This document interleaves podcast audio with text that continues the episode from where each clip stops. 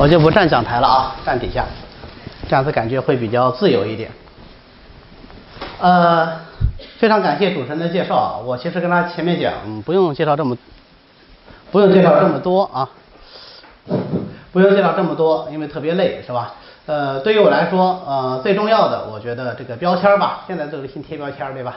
最重要的这个标签就是中医啊，我跟大家一样，都是中医院校科班出身的。从本科读研究生，然后再读到博士，在接近四分之一个世纪以前，我跟你们一样，就坐在大礼堂里面。当然，我们的礼堂比这个礼堂大多了啊。那那个时候是一个政治任务，所有的大一新生，不管你学什么专业的，然后都坐到了啊，都是中医学院的学生嘛。坐到听什么呢？听老前辈讲课，讲什么呢？讲中医，对吧？什么是中医？中医怎么好？怎么好？怎么好啊？呃，那当时给我们讲这个中医的是一个。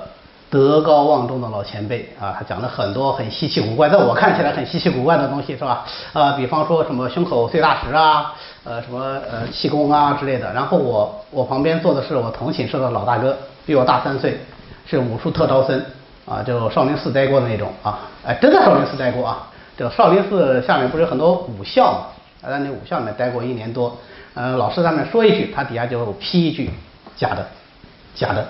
假的，为什么呢？他说，啊，胸口碎大石我也会啊，我我我明天就给表演给你看，这个有技巧，没问题。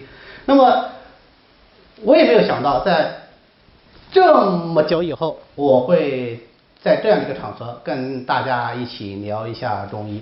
所以最初我接到这个邀请的时候，我在想我讲什么呢？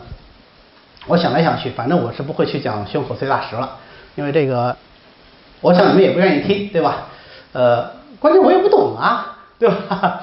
呃，那么我们就聊一下中医是怎么治病的。因为对于大多数的同学来说，在你们来到中医学院之前，其实对中医的了解应该是并不多的。就是到底中医是怎么回事儿？呃，它为什么可以发挥一些看起来很神奇的疗效？或者它的疗效是不是真的神奇到嗯影视剧里面的那个程度？都是让我们非常好奇的地方。我们今天就来谈谈这些问题。